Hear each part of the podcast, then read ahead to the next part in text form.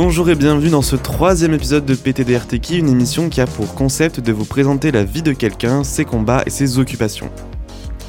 Nous partons du principe que tout le monde, même un parfait inconnu qu'on peut croiser dans la rue, a une histoire intéressante à raconter. On aimerait également donner la parole à des personnes que l'on n'a pas forcément l'habitude d'entendre, en leur donnant la parole dans cette émission. Moi c'est Enzo et je suis accompagné de Chloé. Bonjour Chloé. Et bonjour Enzo. Nous sommes toutes les deux étudiantes en sociologie et nous aimons raconter et écouter des histoires. C'est pourquoi nous avons décidé de faire cette émission pour vous faire écouter des récits captivants, touchants, voire même motivants. Et aujourd'hui, nous, nous allons vous présenter l'histoire de Fiona. Bonjour Fiona. Bonjour à tous. tu rencontres un inconnu dans la rue. Comment tu te présentes à cette personne? Euh, Avant tout, je pense que ça se passe avec le sourire et euh, après euh, en parlant simplement. Et tu lui dis quoi du coup? Salut mec Ça va bien et, voilà, après je crée un lien assez facilement. Disons que j'ai jamais trop trop de mal à, à, me faire comprendre, mais je pense que tout passe par le sourire avant tout. Qu'est-ce que tu fais en ce moment dans ta vie et est-ce que ça te plaît globalement? Carrément. Ben écoute, je suis sur plusieurs choses. En ce moment, du coup, je suis animatrice en école maternelle à Toulouse. Je suis référente d'animation, c'est-à-dire que pendant les vacances, je forme des personnes euh, qui n'ont pas d'expérience dans l'animation.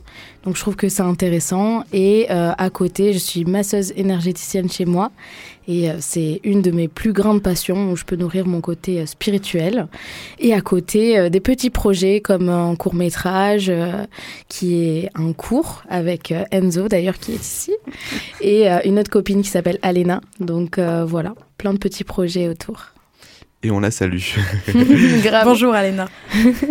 Donc, euh, si on t'a invité aujourd'hui, c'est parce qu'on s'est rencontrés il y a quelques temps dans un bar, par pur hasard, et euh, ton histoire, elle m'a autant étonné que touché. Est-ce que tu peux expliquer à nos auditeurs et auditrices euh, ce que tu m'as raconté? Oui. Alors avant tout, bah, j'ai rencontré Enzo parce que je voulais une clope. et en vrai, on a vraiment débattu très très fort et créé un lien. Alors j'ai un parcours assez, euh, assez, euh, comment dire, assez différent. C'est-à-dire que euh, j'ai vraiment une enfance très spéciale liée à l'adoption, liée à des questions du coup identitaires assez tôt et à une famille un peu, un peu complexe. Donc c'est beaucoup, beaucoup de choses. Un, un seul mot, c'est-à-dire l'adoption et le trafic d'enfants aussi. Comment tu t'es rendu compte de ce qu'il t'est arrivé? Ok. Euh, je me suis rendu compte assez tard que c'était euh, du coup une adoption illégale. Euh, toute ma vie, j'ai grandi avec le sentiment d'abandon. j'avais un dossier d'adoption qui était là. J'avais un récit que mes parents adoptifs m'avaient transmis. Donc je m'étais mis en tête que c'était bah, une adoption légale, que j'ai été tout simplement abandonnée parce que ma mère biologique n'avait pas assez d'argent pour s'occuper de moi. Euh, et j'ai fait euh, cette découverte, entre autres, grâce à la sortie de mon livre parce que j'ai écrit un livre euh, sur, sur mon parcours personnel et ça m'a amené à me faire connaître un petit peu sur les réseaux et une association qui s'appelle Racine Perdue, qui, qui est basée en Belgique, m'a contacté pour me m'aider dans ces recherches-là en donnant bah, du coup des informations sur mon dossier, des traçages, des choses qui sont compliquées à avoir quand on est tout seul.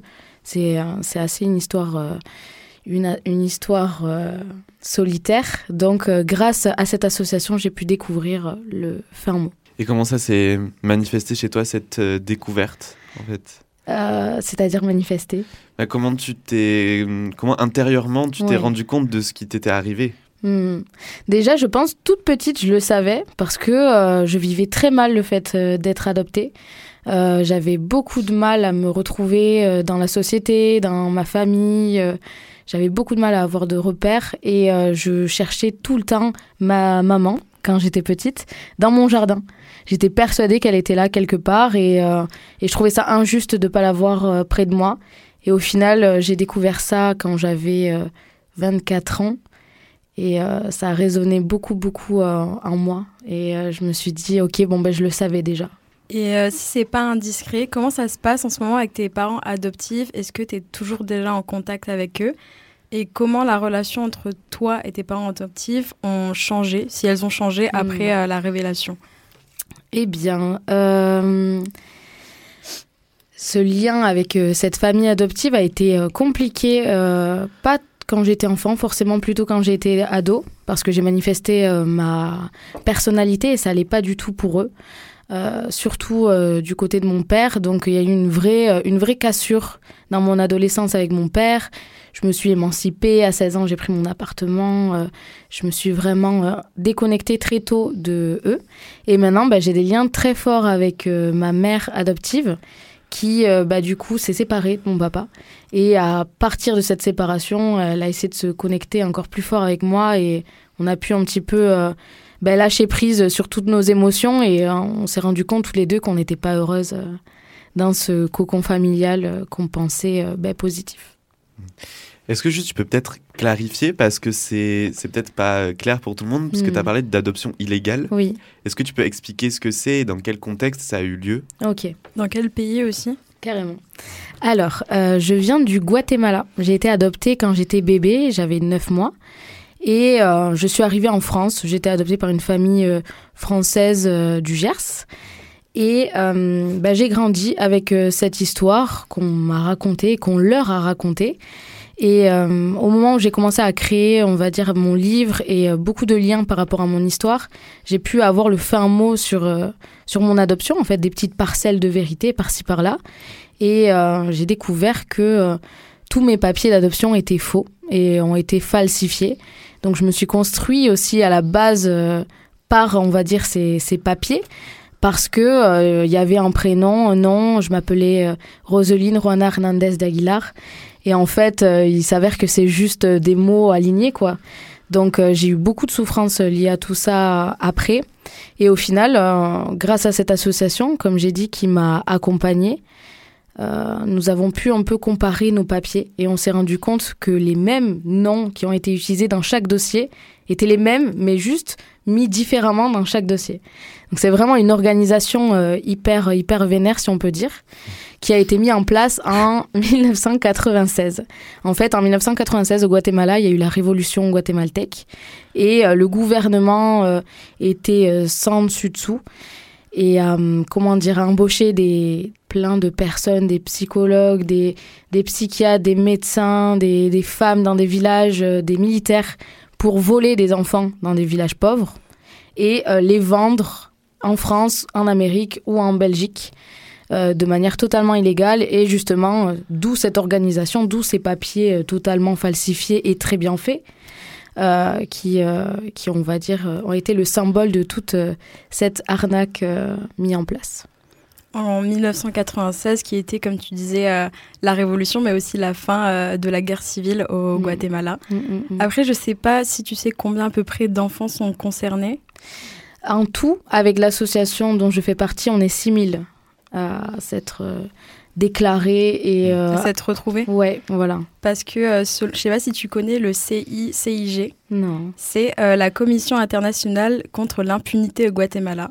Et je cite, entre 2000 et 2007, plus de 20 000 enfants sont sortis du Guatemala mmh. pour aller dans d'autres pays à l'étranger, euh, suite à des démarches réalisées euh, totalement illégalement.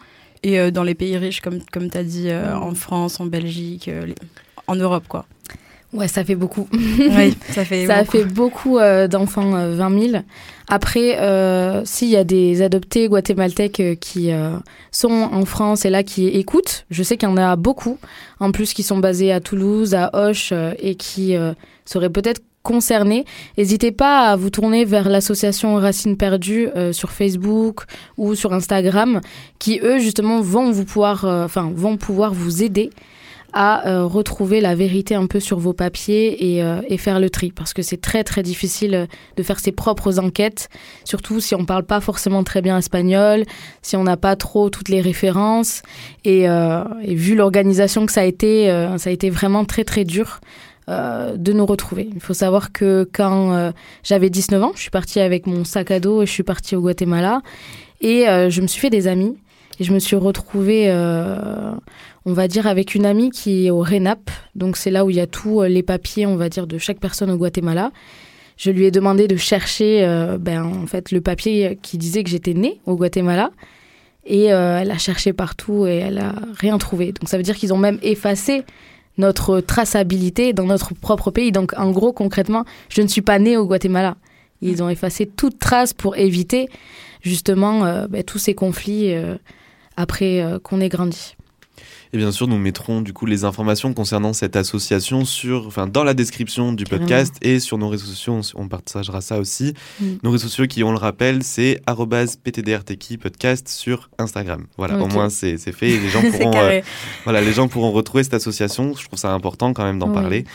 Et oui, concernant aussi bah, ce que tu disais, les papiers, mhm. euh, il y a plein d'informations qui sont quand même importantes pour se construire soi-même, comme bah, même son, son, âge, sa date de naissance comment on peut, comment on arrive à se construire quand on, on commence à douter peut-être même de sa mm. propre date de naissance. Ouais. Totalement. Ben, c'est peut-être une date de naissance euh, fictive. après, je sais qu'avec un docteur, mon corps a 26 ans. Par exemple, là, j'ai 26 mm. ans. Donc, euh, je sais que j'ai bien, euh, en tout cas, l'année. Mais peu importe. En fait, toutes ces, ces questions-là, elles résonnent pour toute une vie. Il faut vraiment se faire à l'idée que ça sera toute la vie et on n'aura pas forcément toutes les réponses aussi. C'est-à-dire vraiment euh, essayer de faire un, nettoyage dans son esprit, se dire ok, on va peut-être trouver des parcelles, mais pas tout. On n'aura peut-être pas tout le puzzle, mais on en aura une partie. Et c'est ce qu'il faut, quoi. Il faut vraiment lâcher prise avec cette histoire, chose qui était très difficile pour moi étant ado. Hein. J'étais vraiment euh, très très tourmentée euh, par ces questions-là et j'avais fait vraiment un énorme rejet. Et j'imagine que quand on découvre ce genre d'informations, euh, on passe par euh, bah, de nombreuses émotions, comme tu as pu le dire, dont certainement la colère. Est-ce que tu as tenu quelqu'un responsable, entre guillemets, de cette histoire ou euh, t'es un peu passé directement à ben, c'est fait, quoi? Non, je suis pas passée directement. c'est fait. Ça serait tellement beau de passer directement à ce stade-là. Ouais, au départ, je me souviens que quand j'étais petite, je tenais mes parents adoptifs comme responsables ça sortait vraiment euh, très rapidement. Je me disais vraiment euh, que c'était leur faute et que euh, ils m'aimaient pas suffisamment et que voilà, ils faisaient pas assez d'efforts. J'attendais beaucoup de ma famille adoptive. Et après, je m'en suis voulu à moi. Avec le temps, hein. on en vient vraiment à cette autodestruction. Moi, vraiment, j'avais un comportement étant ado autodestructeur.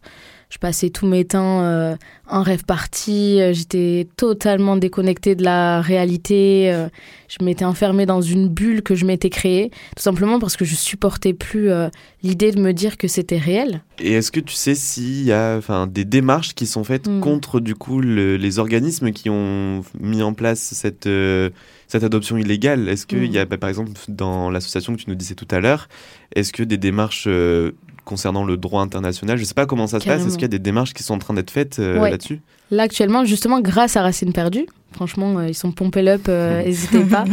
Mais grâce à eux, justement, à l'ONU, c'est en train de se débloquer un peu par rapport à la question de est-ce qu'on a le droit d'enquêter sur nos histoires et avoir le droit, en fait, à, à la connaissance de, de tous ces parcours-là. Parce qu'en fait, de base, on n'est pas censé avoir le droit d'enquêter sur nos propres histoires. C'est-à-dire que c'est une adoption fermée. C'est-à-dire que normalement, c'est interdit euh, de faire des recherches, d'en parler ou quoi que ce soit. Et là, en fait, tout est en train de se débloquer parce que ça a été un, énorme arrivage de 20 000 enfants partout. Et euh, grâce à ça et grâce à des associations comme Racine Perdue, ils sont en train de débloquer euh, cette question-là à l'ONU. Et ils déclarent ça même comme un attentat à l'humanité. Donc, ils commencent à avoir des mots assez forts qui représentent ce qu'on ressent. Et euh, ça donne envie euh, de continuer à se battre. Je reviens sur ce que tu viens de dire, mais je trouve ça fou de ne euh, pas avoir le droit de, de, savoir qui on est, tout simplement. c'est incroyable. Hein. C'est c'est très, très déstabilisant. Et le pire, c'est pas forcément juste le monde, c'est que souvent, on tombe dans des familles ou des, des cycles où, ou des questions euh, des autres, aussi des gens, où on s'enferme un peu dans, dans, ça. Moi, je sais que mes parents euh, adoptifs étaient très fermés euh, à que je recherche mes racines. Ils étaient même contre. contre ça et en fait ça a juste fait que nourrir mon besoin de retrouver mes racines parce que c'était très très dur moi je me souviens que mon père me disait que mon pays c'était ici qu'il fallait pas que je recherche j'avais un super beau euh, poster euh, Maya guatémaltèque, il me l'arrachait tout le temps du mur, j'étais toujours trop triste. Enfin, même dans les mouvements, dans les actes, on peut retrouver ce, ce sentiment d'impuissance, quoi. Et du coup, cette envie de retrouver ton, ton histoire, tu la retrouves au fond de toi, en fait. Ouais, elle, est, elle est là, elle, elle est nourrie. Euh, et surtout dans mon adolescence, je suis là, ouais, je m'en fous. Je suis partie avec mon sac à dos au Guatemala toute seule et je me suis dit, ben, ma vérité, j'irai la chercher. Tant pis s'il y a personne euh, avec moi pour m'accompagner, c'est mon histoire. Euh, et, et c'est pas grave s'il il y a personne autour. J'ai vraiment lâché prise après ça. Mais euh, totalement, c'est une déchirure euh, qui est assez constante. Donc il faut savoir prendre le temps pour soi. Il y a des jours, ça va très bien, et il y a des jours où tout ça, ça peut tomber d'un coup sur nos épaules. Il faut vraiment avoir la capacité de s'auto-materner. Moi, j'ai vraiment développé ça, c'est de m'auto-materner euh, dans des moments où je sens qu'il y a trop pour me rendre ce que je n'ai jamais vraiment eu. Et tu nous as parlé du coup de, de l'organisme Racine perdue. Racine perdue.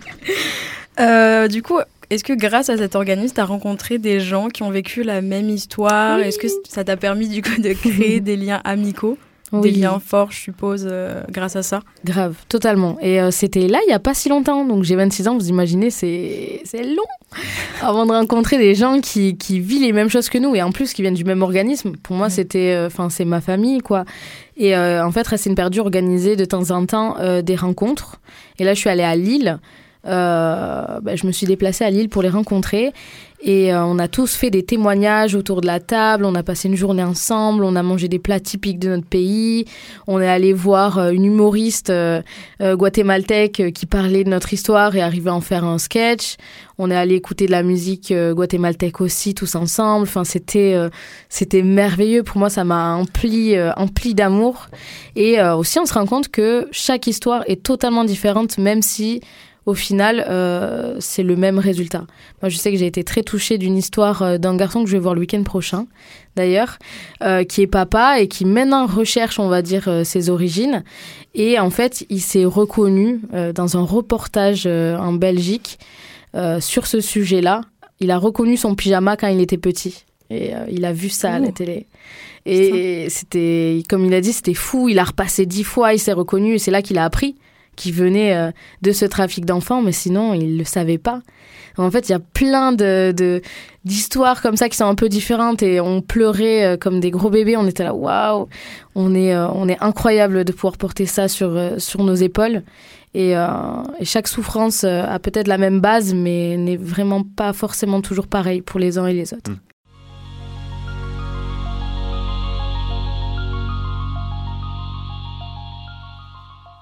Et du coup, j'imagine que ces, ces, rencontres, ça aide énormément. Et comment toi, de ton côté, tu as mm. réussi à du coup te relever de cette souffrance dont tu parlais à l'instant? Tout à fait. La recette magique. Euh, comment qu'on fait euh, Bien sûr, ça doit pas être pareil pour tout le monde, mais bon, pour, toi, c'est comment t'as fait quoi Ouais, bah en tout cas, je pense qu'il y a une base quand même, il y a un socle qui est à peu près pareil. C'est déjà avant tout euh, d'accepter. Ça part de là déjà, d'accepter la situation, euh, d'accepter l'histoire, d'accepter de le voir dans le réel. Donc moi, à un moment donné, j'ai arrêté de de rester dans ma bulle et j'ai accepté la chose. Ensuite, euh, d'évacuer, d'évacuer très très fort et euh, très souvent, de se donner euh, le temps d'évacuer pour pouvoir éviter d'emmagasiner finalement avec le temps de la rancœur ou quoi que ce soit. Et après, ben, le gros travail pour chacun, c'est c'est de lâcher prise avec ça et de se dire que là, chaque jour, chaque minute qu'on passe, c'est finalement euh, la revanche et le cadeau. Et moi, je l'ai vu un peu comme, euh, on va dire, une rébellion pour moi. Je me suis dit, ben, ils n'auront pas euh, ma tristesse, ces gens-là. Ces gens-là, je vais pas leur donner cette joie. Je vais vivre ma meilleure vie. Et là, c'est moi qui ai les clés actuellement. C'est moi qui, qui est maître de mon destin. Parce qu'au final, se faire voler, c'est se faire voler une vie, se faire déraciner d'un endroit. Et maintenant que j'ai les clés, c'est moi qui vais faire de ce décor, de cette vie la plus grande leçon euh, de courage que je pourrais apporter. Et euh, ce qui m'a beaucoup apporté aussi, c'est de soigner les autres autour de moi, que ce soit m'occuper des enfants, leur apprendre le respect, leur apprendre le vivre ensemble, leur apprendre à, être quelque chose de sain pour eux et pour les autres.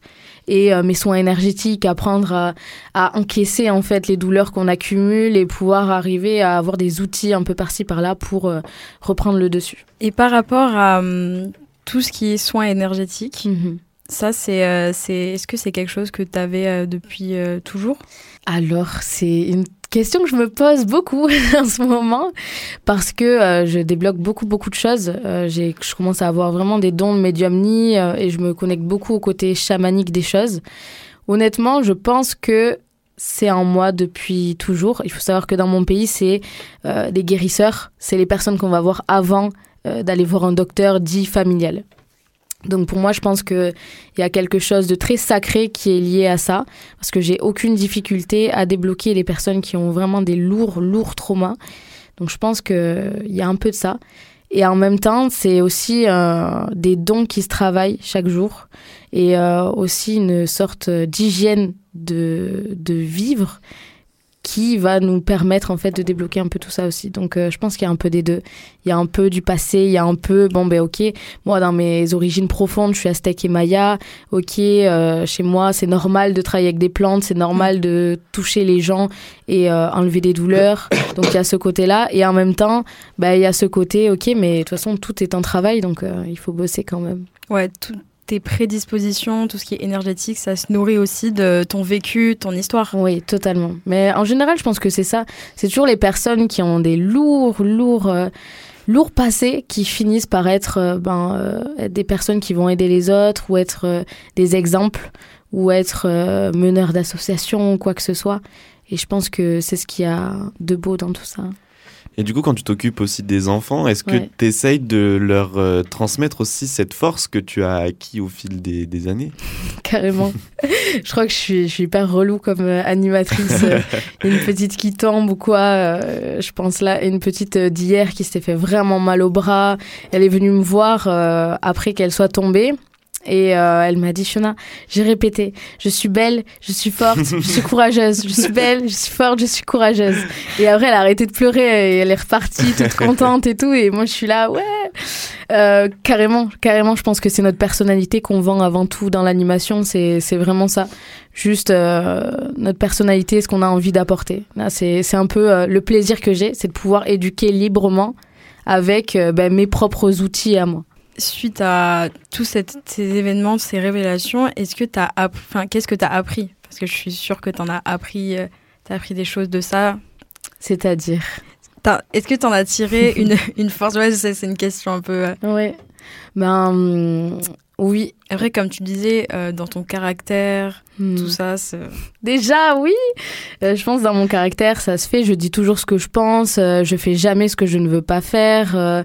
je, je, personne peut m'obliger d'être ou de faire quelque chose que je ne veux pas. Donc ça, c'est déjà une force. Ensuite, ah, je sais pas. Qu'est-ce que ça m'a apporté de plus à part... je pense que maintenant, je m'excuse plus d'exister. Je me souviens que vraiment quand j'étais ado, euh, j'avais cette souffrance-là et je me disais que je méritais pas euh, d'exister et de vivre. Et je me sentais limite coupable de respirer. Euh, je sais que cette chose-là, elle est totalement nettoyée maintenant au jour d'aujourd'hui. Et puis, même, je peux je peux aussi rajouter là-dessus parce que, enfin, peut-être que tu t'en rends peut-être pas compte, mais il faut aussi énormément de, de courage et sortir de, de ce qui pourrait paraître normal dans ce genre d'histoire. C'est une sorte de mm. timidité, de renfermement sur soi, de presque de, de honte de pas savoir vraiment d'où on vient. Et toi, mm. tu arrives quand même à, à, sortir de cette, de ce cas de figure-là, puisque tu arrives à faire un, un livre qui, qui, parle de ton adoption et de faire aussi euh, un projet de court métrage, tout ça, hmm. c'est quand même aussi une certaine force. je sais, mais je le vois pas du tout. Euh, je vois pas du tout cette, euh, cette, force-là. Souvent, on me le dit. Euh, je pense que j'ai totalement une vision erronée de moi. Ben, je pense que ça fait partie du, du, jeu et de cette, de cette vie que j'ai aussi, c'est de pas me voir comme les autres me voient. Mais, mais je suis très fière finalement d'avoir la force d'en parler. Je me souviens quand j'étais petite, j'écrivais beaucoup parce que j'arrivais pas à dire mes émotions. Et à force d'écrire, j'ai beaucoup, beaucoup parlé. Et maintenant, euh, les mots sont plus forcément une barrière pour me faire comprendre. J'ai toujours eu ce désir euh, de transmettre mon histoire parce que c'est super dur à quelqu'un qui ne vit pas euh, ce parcours de comprendre. Et moi, j'ai toujours voulu transmuter cette, cette émotion, essayer de me faire comprendre aux autres pour euh, ne pas attirer ce côté oh la pauvre, ce côté pitié euh, ou ce, ce, côté peur euh, ou quoi que ce soit. Vraiment, quand j'étais petite, je remarquais beaucoup le regard des gens quand j'en parlais et soit j'en étais bouleversée de tristesse parce que il y avait de la tristesse dans les yeux des autres, soit je me posais des questions de fou sur moi où j'étais là, ok, voilà la personne elle me regarde de bas en haut, j'en fais quoi J'en ai eu juste marre à un moment donné, je me suis dit ok ben là je vais travailler sur moi et et comme ça peut-être que j'aurai plus ces regards de pitié et, et, et voilà quoi. Et par rapport à ça, est-ce qu'il n'y a pas un côté hyper frustrant mm. de, euh, après c'est mon hypothèse, de, de s'imaginer qu'il y a des personnes qui en savent plus sur toi que toi-même euh, Par rapport à ces personnes-là, par exemple, qui... Euh, bah, de base, par rapport à l'adoption, les racines. Mm. Si, il y a une frustration quand même, faut se le dire.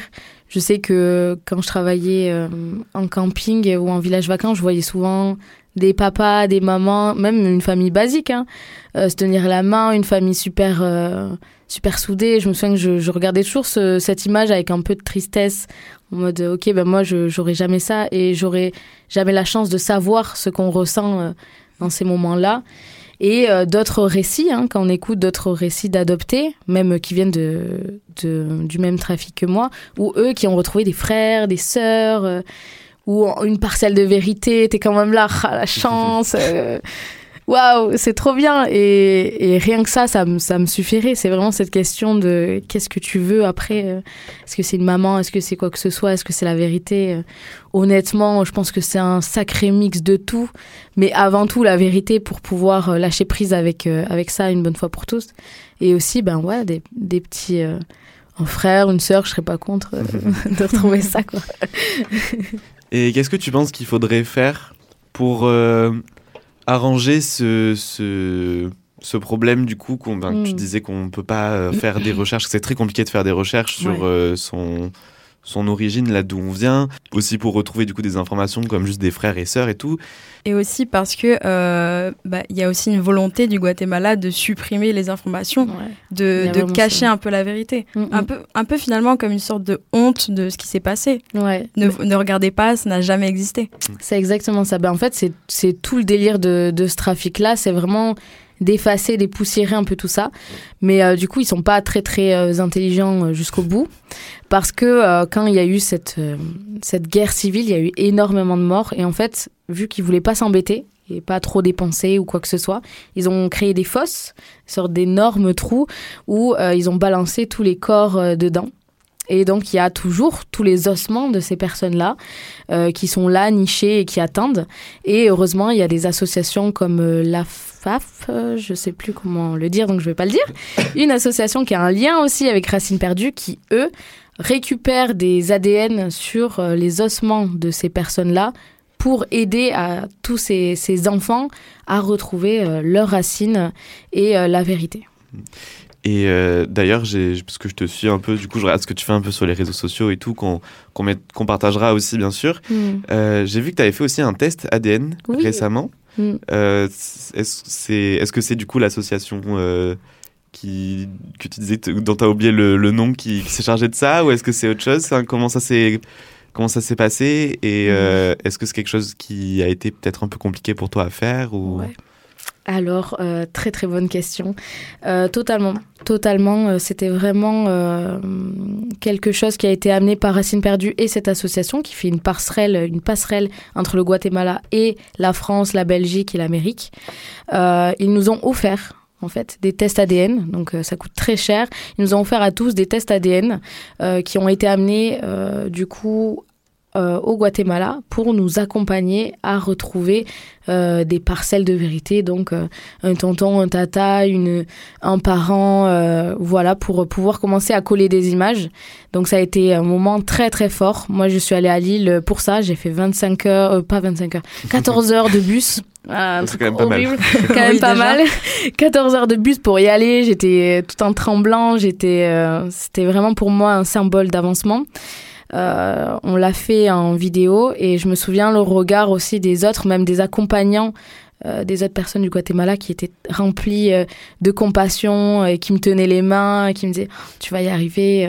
Et moi j'allais, j'essayais de faire paraître que j'allais très très bien, mais c'était très très intense. Et pour moi c'était comme jeter une bouteille à la mer.